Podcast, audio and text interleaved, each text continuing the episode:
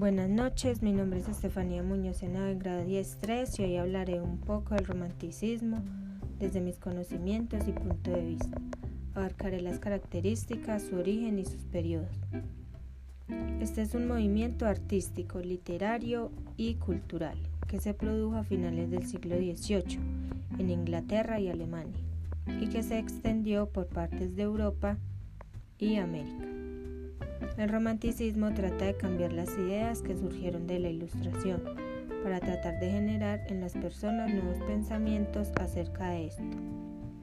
Una de las características del romanticismo es buscar que haya libertad a la hora de expresar razones y pensamientos, es decir, que nadie sea juzgado, defendiendo así las ideas del creador, promoviendo su inspiración.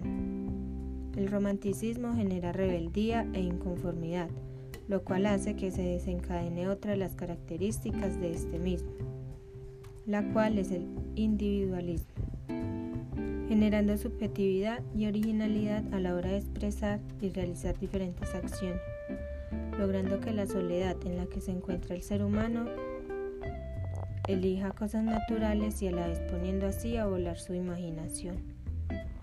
Este movimiento se dividió en tres periodos, los cuales fueron Prerromanticismo, desde 1770 a 1820. Es un movimiento literario y artístico con caracteres y condiciones semejantes. El romanticismo, desde 1820 a 1850. Es un movimiento caracterizado por romper con las ideas de la ilustración y el neoclasicismo. Postromanticismo, desde 1850 a 1870 caracterizado por buscar nuevas formas métricas y nuevos ritmos. Bueno, algunos personajes que influyeron en este movimiento del romanticismo fueron Victor Hugo, Lord Byron, Walter Scott, Edgar Allan Poe.